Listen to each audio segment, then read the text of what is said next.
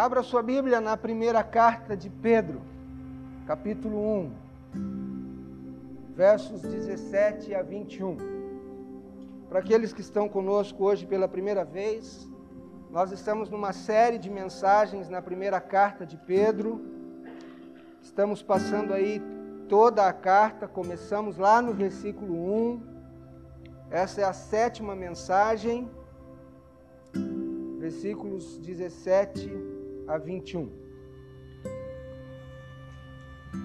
Diz-nos a Senhora: Se invocais como Pai aquele que, sem acepção de pessoas, julga segundo as obras de cada um, portai-vos com temor durante o tempo da vossa peregrinação, sabendo que não foi mediante coisas corruptíveis, como prata ou ouro, que fostes resgatados do vosso fútil procedimento que vossos pais vos legaram mas pelo precioso sangue, como de cordeiro sem defeito e sem mácula, o sangue de Cristo, conhecido com efeito antes da fundação do mundo, porém manifestado no fim dos tempos, por amor de vós, que por meio dele tendes fé em Deus, o qual o ressuscitou dentre os mortos e lhe deu glória, de sorte que a vossa fé e esperança estejam em Deus. Vamos orar mais uma vez.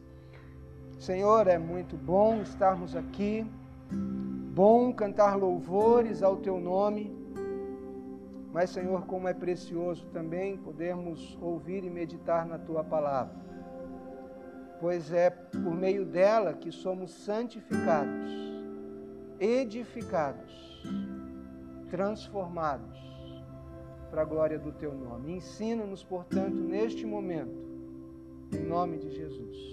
Amém. Uma rápida retrospectiva. Pedro estava escrevendo para crentes espalhados pela Ásia Menor antiga, moderna Turquia, ali onde fica a Turquia. Crentes que estavam dispersos, estavam enfrentando perseguição, e Pedro então os encoraja a permanecerem firmes na graça de Deus, apesar das provações que eles estavam enfrentando. No capítulo 1, versos 3 a 12, então, Pedro vai lhes fazer uma lembrança, uma lembrança ativa do que Deus fez por eles. Primeiramente, tendo-os feito nascer novamente. Depois, Pedro vai dizer: Deus não só os regenerou, os fez nascer novamente, mas ele lhes deu uma herança no céu, uma herança que vocês nunca perderão, não podem perder. E mesmo as provações não podem tirar isso de vocês. E Pedro diz também: no futuro, vocês ainda verão o Senhor Jesus face a face. E Pedro então diz aos seus leitores: olha, vocês desfrutam de uma salvação que os profetas procuraram compreender e os anjos também queriam entender. A ênfase de Pedro, até esses versículos, está em que Deus nos ama tanto. Deus ama tanto você. Deus ama tanto a mim e a você, que Ele nos salvou e nos prometeu uma herança eterna. Nada que nos acontece na terra pode fazer Deus quebrar as suas promessas a nós. E Pedro então está fazendo uma consideração de uma salvação tão magnífica. E a partir do versículo 13, Paulo dá aos seus, Pedro dá aos seus leitores, a nós, três ordens. Nos versos 13 a 16, ele vai dizer: Sejam santos nos versos 17 a 21, ele vai dizer: temam a Deus. E nos versos 22 a 25, que veremos domingo que vem, ele vai dizer: amem uns aos outros profundamente. Na mensagem de domingo passado, nós vimos a primeira ordem: sejam santos. Sejam santos. E hoje nós veremos a segunda: tema a Deus. Irmãos, quando eu estava preparando a mensagem, eu confesso que se eu fosse Pedro e eu tivesse escrito isso aqui, eu talvez teria invertido a ordem. Eu teria colocado amem uns aos outros. Sejam santos, temam a Deus. Não, estou querendo dizer que Pedro estava errado ao colocar dessa forma, nessa ordem, de forma alguma. Ele o fez inspirado por Deus. O que eu quero dizer é que, afinal de contas, todos nós queremos ser amados também. Amem uns aos outros. Santidade, a gente até entende o que significa, mas temer a Deus é uma ordem que não nos agrada muito. Até mesmo na igreja, esse não é um tópico ou não é um assunto muito popular. Nós preferimos ouvir falar de amor. Nós preferimos ouvir falar de amor. Agora, se você quer crescer como cristão, se nós quisermos crescer como, como cristãos, nós temos que prestar atenção especial a esses ensinos bíblicos que nos arrancam, que nos tiram da nossa zona de conforto. Nós precisamos dar atenção especial a esses ensinos que geralmente nós não gostamos de ouvir, mas que são necessários. Se nós só escutarmos o que nós gostamos, nós ficaremos do modo como somos ou pioraremos. Agora, quando nós abraçamos aquelas partes desafiadoras da palavra de Deus, quando nós nos dispomos a obedecer e a cumprir aquelas partes que mais mexem conosco, que mais nos incomodam, normalmente são de fato essas que nós mais precisamos para podermos crescer. No versículo 17, a parte B do versículo, ele diz: Portai-vos com temor durante o tempo da vossa peregrinação. Olha como ele começa aqui no versículo 17, essa parte B. Portai-vos com temor. Palavra temor aqui é a palavra medo. É aquele medo, a, a, aquela reverência, aquele respeito. E eu diria, é aquele temor respeitoso. Já ouviram a palavra fobia? Que é a palavra fobia? Medo. É essa palavra que Pedro usa aqui. Portai-vos com fobia, com medo, com, com esse temor. Né?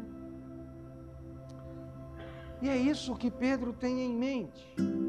Mas para entendermos bem o que Pedro quer dizer com a palavra temor aqui, nós precisamos voltar um pouco ao Velho Testamento onde o temor de Deus é um tema principal.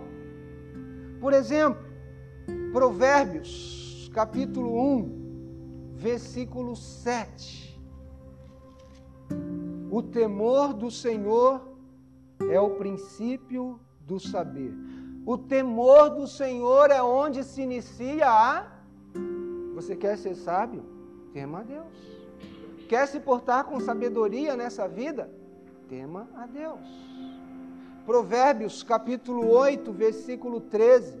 O temor do Senhor consiste em aborrecer o mal, a soberba, a arrogância, o mau caminho e a boca perversa. Eu os aborreço.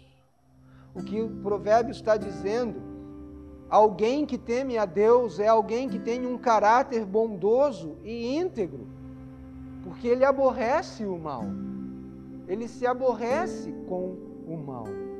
Em Provérbios 14, 26,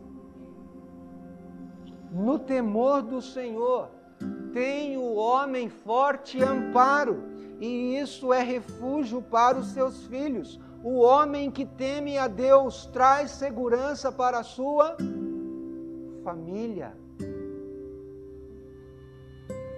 Traz segurança para a sua família. Provérbios 14, 27.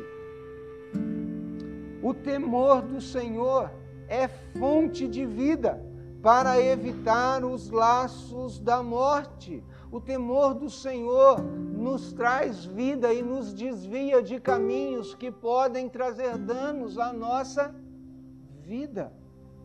Provérbios 15, 16. Melhor é o pouco havendo o temor do Senhor do que grande tesouro, onde há inquietação. Está falando mesmo que você tenha pouco, mas se você teme a Deus, você tem paz no coração. Provérbios 16, 6. Pela misericórdia e pela verdade se expia a culpa, e pelo temor do Senhor os homens evitam o mal. Já pararam para pensar um pouquinho na nossa sociedade se houvesse um pouco mais de temor a Deus? Como seria diferente a questão da violência, por exemplo? Provérbios 22, 4 o galardão da humildade e o temor do Senhor são riqueza e honra e vida. Que provérbio está dizendo? O maior tesouro, a maior razão de viver que alguém pode adquirir é o temor do Senhor. Nós podemos resumir todos esses textos aqui de Provérbios em duas declarações. A primeira delas, o temor do Senhor é a chave para uma vida longa. O temor do Senhor é a chave para a sabedoria, para a prosperidade, para o conhecimento, para a felicidade. É isso que esses textos de Provérbios estão dizendo. Você quer então uma vida longa, você quer uma vida de sabedoria neste mundo, você quer uma vida próspera, uma vida de conhecimento, uma vida feliz? Tema a Deus. Tema a Deus. A segunda frase que talvez pudéssemos resumir todos esses textos é: o temor do Senhor é a qualidade mais importante que um pai pode deixar para a sua família ou para seus filhos. Há dois outros versos no Antigo Testamento que nos ajudam a entender o que é o temor do Senhor. Deuteronômio, capítulo 5, versículo 29. Quem dera que eles tivessem tal coração que me temessem e guardassem em, em todo o tempo todos os meus mandamentos, para que bem lhes fosse a eles e a seus filhos para sempre. Deus está falando, é o Senhor falando aqui com Moisés, e o que Deus está falando para Moisés é que temor é uma atitude de coração. E ainda, Provérbios, capítulo 1, versículo 29. Porquanto aborreceram o conhecimento e não preferiram o temor do Senhor. Temer a Deus é também uma questão de escolha. Preferiram, não preferiram o temor do Senhor. Temor a Deus isso que Pedro vai dizer lá na sua primeira carta, voltando para lá, combina duas qualidades: amor e respeito. Nós poderíamos dizer que temor a Deus é um respeito amoroso ou é um amor temeroso. A, a ordem dos, dos termos aí não vai mudar muito, né? Aonde não há respeito, não há amor. Aonde não há amor, não há respeito. Concordam com isso, irmãos? Vamos repetir essa frase juntos? Todos juntos. Onde não há respeito, não há amor. E onde não há amor, não há respeito. Novamente, achei que está fraco novo? Vamos? Forte? Onde não há respeito, não há amor.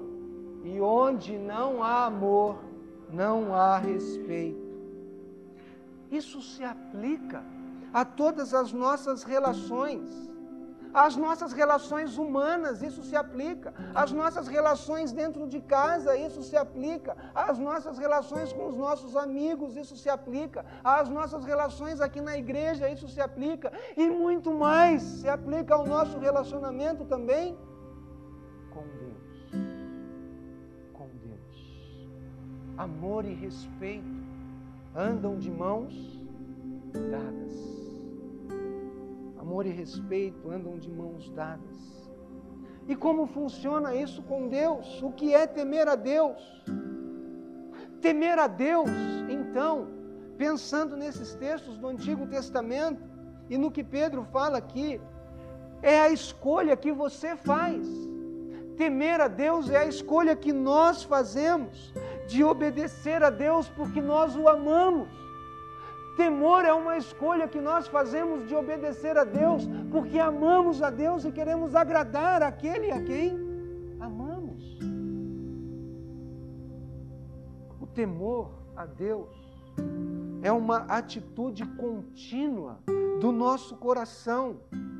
O temor a Deus é uma atitude contínua do meu coração, que então me faz escolher obedecer a Deus, porque amo a Deus porque sei quem Deus é, porque conheço quem Deus é, porque sei o que Deus fez por mim em Jesus Cristo. Então eu o amo, eu o respeito, e esse amor respeitoso, que me leva então à obediência a Deus, é o temor a Deus. Respeito mais amor é igual a temor a Deus. Irmãos, eu fui criado ainda numa época, meu pai era muito rígido. Eu nunca ouvi meu pai dizer eu te amo. Os homens da geração do meu pai dificilmente mostravam os seus sentimentos. Não, não, deixa eu corrigir, não que dificilmente mostravam, dificilmente expressavam verbalmente os seus sentimentos, porque eles expressavam: Eu nunca duvidei do amor do meu pai por mim. Muito embora ele nunca, eu nunca o tenha ouvido dizer essas palavras. E eu sempre o respeitei e o amei também por isso. Nós encontramos na Bíblia várias expressões dos salmistas declarando expressando verbalmente o seu amor a Deus, mas nós vemos isso muito mais na atitude. Porque esse tipo de amor, ou esse tipo de respeito amoroso, é a base da nossa relação com Deus. O nosso relacionamento com Deus tem que estar alicerçado nesse amor e nesse temor, nesse respeito que temos para com Ele. Quando eu escolho temer a Deus, então, eu estou escolhendo respeitá-lo, eu estou escolhendo amá-lo, eu estou escolhendo amar, fazer as coisas que o agradam. Então, quando faço essa escolha no meu coração, de fazer, de obedecer a Deus, de respeitar a Deus, de saber quem Deus é e então amá-lo. Aí você poderá dizer: Eu sou uma pessoa que teme a Deus. O temor a Deus é a atitude mais positiva que qualquer um de nós pode ter com Deus. O temor a Deus é a melhor atitude que qualquer um de nós pode ter em relação a Deus. Agora, Pedro vai nos oferecer aí três razões para temermos a Deus. No verso 17b ainda, ele diz: Portai-vos com temor durante o tempo da vossa peregrinação. O que Pedro está dizendo? Gente, a vida é breve, a vida é curta e vocês são peregrinos na terra. Isso ele já tinha dito lá no versículo 1. Ah, quando ele diz aos eleitos que são forasteiros. Lembram da primeira mensagem? Nós somos forasteiros, estranhos numa terra estranha. E Pedro vai repetir aqui agora. É a mesma palavra, muito embora aqui esteja tempo da vossa peregrinação e ele vai usar forasteiros, mas a palavra, a raiz da palavra é a mesma que ele usa. Todos nós nascemos, quer dizer, pelo menos eu espero que ninguém aqui seja, uma miragem, né? acho que todos são reais. Mas nascemos, vivemos 30, 40, 50, 60, aí de repente Deus resolve começar a colocar uns bônus para gente, né? Chegamos a 70, 80. Eu estive conversando com o irmão André essa semana e ele completou 81 anos. E eu disse a ele assim: um ano de bônus Deus já mandou aí para o senhor, né? Esperamos que sejam muitos. Brincando, conversando com ele. Mas o fato, irmãos, é de, se nós formos fortes e saudáveis, e abençoados por Deus, nós podemos viver 80, 90 anos. Mas não importa quanto tempo você viva, não importa quanto tempo você fique aqui nessa terra, porque eventualmente todos nós iremos morrer se o Senhor Jesus não voltar antes. E eu diria o seguinte: eu estou olhando para um monte de pacientes terminais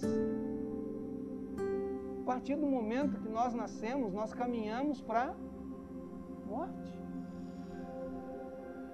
E é breve essa vida. Tá falando, e Pedro fala: olha, o tempo da peregrinação de vocês, vocês são, lembrem-se, não percam essa perspectiva de que vocês são forasteiros, de que vocês estão peregrinando, de que vocês não pertencem a este mundo. Sabe qual é a grande diferença? A grande diferença é que alguns de nós sabemos isso, mas muitos de nós agimos também como se nós fôssemos passar o resto da, da eternidade. Eu não vou dizer o resto da nossa vida, porque ia ficar estranho, né?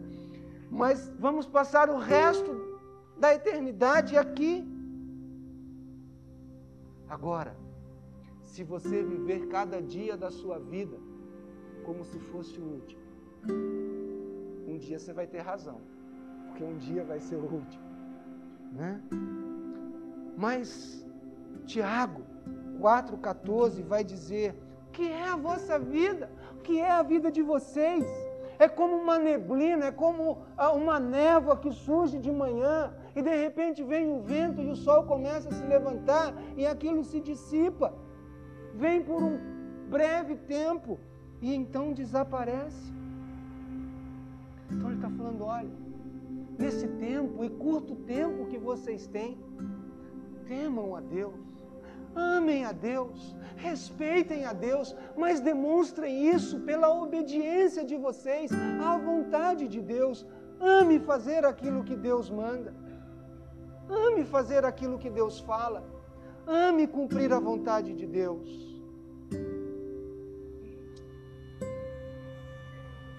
Às vezes, a diferença entre grandeza e uma vida fútil é simplesmente a disposição do coração. Um coração disposto a temer a Deus, tenha certeza, vai ser uma vida muito abençoada. A vida é curta, tema a Deus. Mas Pedro nos dá uma segunda razão versículo 17 ainda, a parte A. Ora, ah, se invocais como Pai aquele que, sem acepção de pessoas, julga segundo as obras de cada um. Pedro está falando: olha, Ele é nosso juiz. Temam a Deus então por isso também. Mas é interessante, nós gostamos da primeira parte. Ora, se invocamos como Pai, gostoso chamar Deus de Pai, é confortante chamar Deus de Pai. Mas quantos de nós chamamos Deus de nosso juiz? Mas o que Pedro diz é aquele que julga segundo as obras de cada um. Chamamos de Pai um Deus que julga imparcialmente. Note o tempo presente aqui. Ele não diz julgará, mas ele diz julga agora, né? Ele julga nesse momento. Deus está olhando para nós também e olhando justamente essa atitude do nosso coração de temor ou não para com Ele, que vai resultar na nossa obediência ou não a Ele. E quando ele diz aqui, ah, ora, se invocais como Pai, aquele que sem acepção julga segundo as obras de cada um, portai-vos com temor durante a vossa peregrinação. Aquele que julga sem acepção de pessoas. Palavra que significa sem máscaras. Pedro está dizendo o seguinte: Deus olha para nós e Deus nos vê além das máscaras que às vezes nós vestimos, que às vezes nós colocamos. Ou seja, Pedro está dizendo: Deus não é enganado. Não tente enganar a Deus, porque Deus está vendo essa atitude do teu coração, de temer ou não a Ele. Você pode fazer muitas coisas, pode participar de muitas coisas na igreja, mas o que Deus está olhando é a atitude e a motivação, e é isso que Deus vai julgar. Ele nos julga de acordo com as nossas obras, que serão consequência natural do nosso temor ou do nosso amor respeitoso para com Deus. Como cristãos, as nossas obras serão julgadas, não para determinar o nosso destino eterno, porque se estamos em Cristo, Ele mesmo diz que as ovelhas conhecem a voz dele, seguem, ninguém as arrebata da sua mão. Então, as, não, seremos, não seremos nós a sermos julgados, ou esse julgamento não é um julgamento para determinar o nosso destino eterno agora, mas é um julgamento para determinar as nossas recompensas no céu. E infelizmente, muitos irão descobrir muito tarde que desperdiçaram a sua vida aqui na terra não temendo a Deus Muitos irão descobrir muito tarde isso. Já lemos um texto em outra mensagem, em 1 Coríntios capítulo 3, 11 a 15, quando Paulo vai dizer que nós seremos provados pelo fogo. Aquilo que é palha, feno, madeira, isso vai se queimar. Viva com o temor de Deus no coração. Quando você cede, ante a raiva, quando você cede ante a malícia, quando você cede ante a ganância, a luxúria, você está vivendo como se não temesse a Deus. Quando você recorre à pornografia para satisfazer os seus desejos, quando você deixa palavras ferinas voarem saírem pela sua boca e machucarem outros, quando você defrauda o outro, quando você busca vingança, quando nós, bus quando nós mentimos, quando nos esquecemos daqueles que sofrem, enquanto muitas vezes estamos buscando acumular tesouros para nós mesmos, quando nós temos que ganhar toda discussão, todo jogo, toda competição, nós estamos vivendo como se não temêssemos quando reclamamos, quando murmuramos, quando fofocamos. Muito embora nos digamos cristãos, nesses momentos nós somos ateus práticos, porque o temor de Deus não está no nosso coração. Eu me lembro de uma música que cantávamos, eu acho que as crianças ainda cantam. Fala. Cuidado, boquinha, o que fala. Jesus Cristo está no céu, olhando para você. Cuidado, boquinha, o que fala. E aí vinha, cuidado, mãozinha, o que pega. Cuidado, pezinho, onde pisa. cuidado, olhinho, o que vê, né? E vinha tudo. Tema Deus. Ame a Deus. Respeite a Deus. Porque Deus é também juiz. E a terceira razão está no versículo, nos versículos 18 e 19 sabendo que não foi mediante coisas corruptíveis como prata ou ouro que fostes resgatados do vosso fútil procedimento que vossos pais vos legaram, mas pelo precioso sangue, como de cordeiro sem defeito e sem mácula, o sangue de Cristo. A palavra resgatar, olha, ele diz: fostes resgatados. Sabe o que significa ou a origem da palavra resgatar? Essa palavra que era usada lá no primeiro século para se referir ao, ao pagamento que se fazia para se libertar um escravo. Seria, o, o termo significa ficar livre pelo pagamento de uma quantia. E esse termo vem então do mercado de escravos do primeiro século. O que Pedro está nos dizendo, irmãos, é que quando Jesus morreu na cruz, quando o Senhor verteu o seu sangue ali na cruz, ele pagou o preço e no mercado da escravidão do pecado, ele libertou a você. Ele pagou o preço para te livrar, ele pagou o preço para me livrar da escravidão do pecado. E esse sangue é precioso, é um valor altíssimo. No meu ponto de vista, de todas as palavras que nós damos a Jesus Cristo, de todos os títulos que nós damos a Ele, ou que a própria palavra dá a Ele, para mim nenhuma é mais preciosa do que esta: Redentor. Redentor é o que significa o Senhor Jesus ali na cruz, vertendo o seu sangue, pagando o preço pelo seu pecado, pagando o preço pelos nossos pecados. Nós não só nos lembramos que Ele nos deu a salvação, quando chamamos o Senhor de o meu redentor, nós estamos dizendo, Senhor, eu não só sei que o Senhor pagou, que o Senhor me deu a salvação, mas eu reconheço que o Senhor pagou um preço altíssimo por isso o seu próprio sangue, a sua própria vida.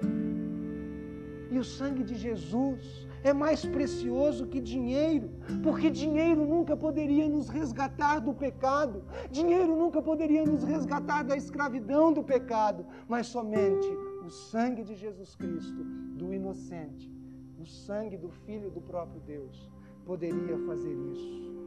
O sangue de Jesus é mais precioso que tudo. O sangue de Jesus é como o sangue do cordeiro da Páscoa, sem manchas ou marcas. Lá no Egito, quando o anjo da morte viu o sangue do, cordeiro aplicado aos batentes das portas, ele passou por cima daquelas casas e os primogênitos foram poupados. Da mesma forma, quando o sangue de Jesus é aplicado ao seu coração, quando o sangue de Jesus então o cobre ou cobre os seus pecados,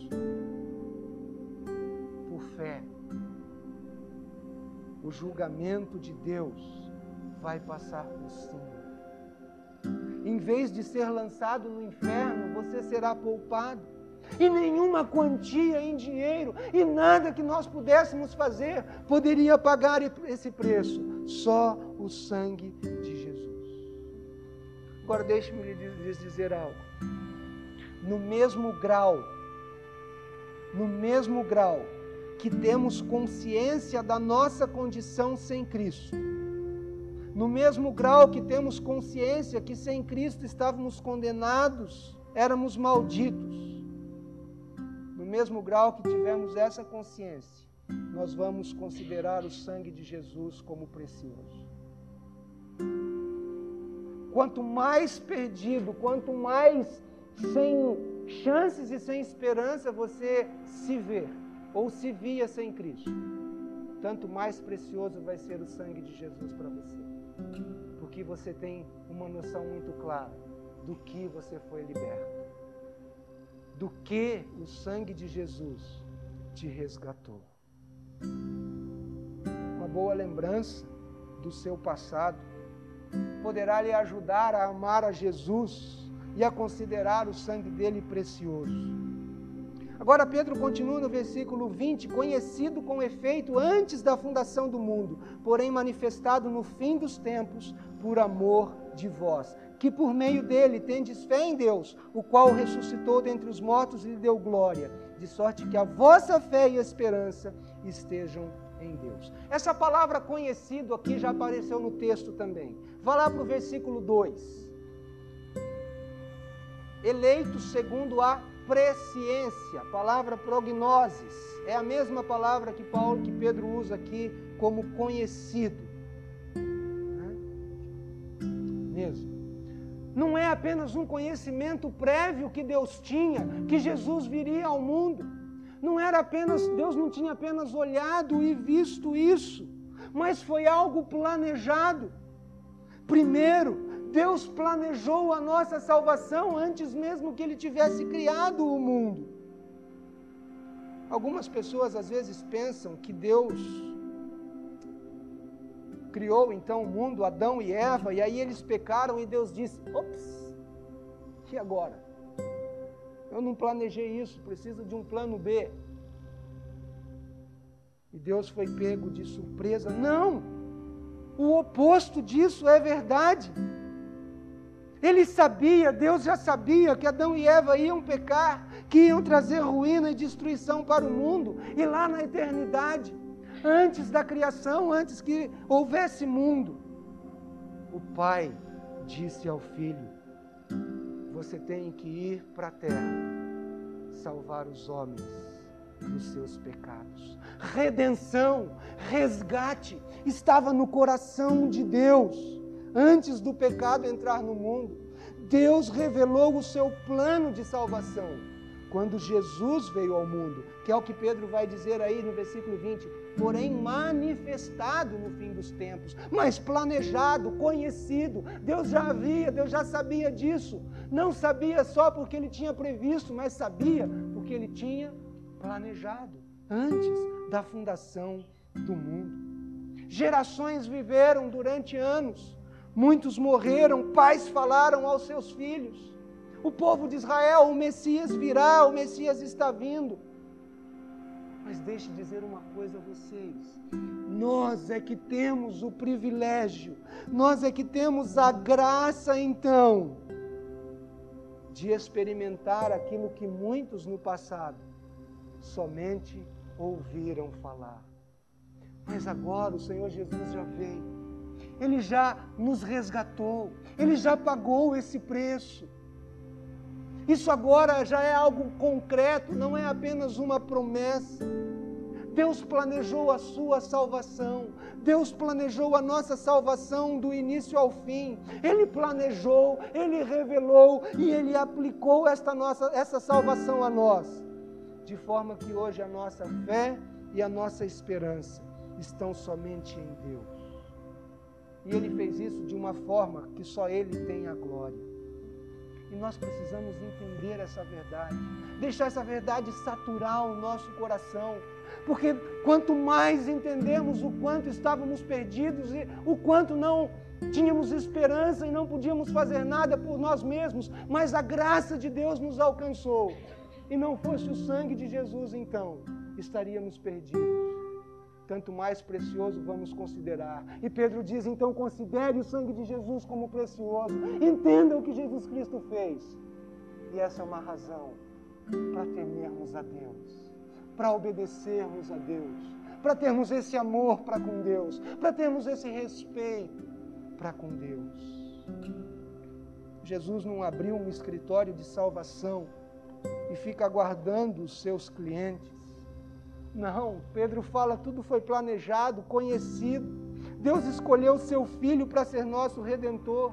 Jesus ganhou a nossa liberdade. Jesus ganhou a nossa redenção às custas do seu precioso sangue. A morte de Jesus era certa por você e por mim. E por isso Pedro diz: tema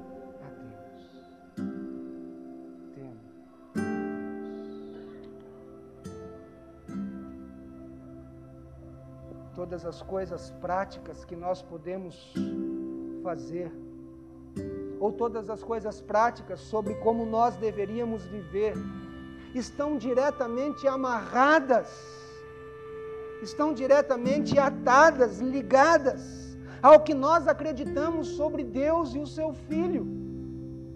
E quanto mais firmemente nós cremos, e quanto mais firmemente nós abraçamos essa verdade e essa graça que nos foi concedida em Jesus, mais nós levaremos Deus a sério, mais nós amaremos a Deus, mais nós teremos respeito para com Deus. Nós somos peregrinos e nossa peregrinação é como a neblina, a vida é curta, tema Deus. Nós somos julgados por nossas obras, tema a Deus. Nós somos amados profundamente. Nossa salvação é preciosa. Tema a Deus. C.T. Studd, um veterano missionário, disse certa vez: Se Cristo é Deus e morreu para mim ou morreu por mim, então nenhum sacrifício é grande demais para eu fazer.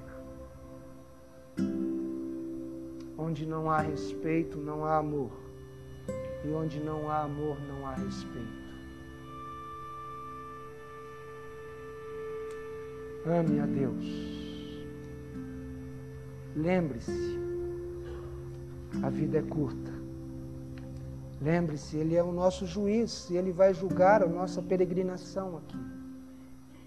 Lembre-se, o Senhor te amou de tal maneira que havia de mais precioso o seu próprio filho, verteu o seu sangue por você, por amor a você. E pela graça também, ele colocou em seu coração fé, que é o que Pedro diz no final. Por meio dele, tendes fé em Deus tema a Deus. Amém? Que Deus nos abençoe.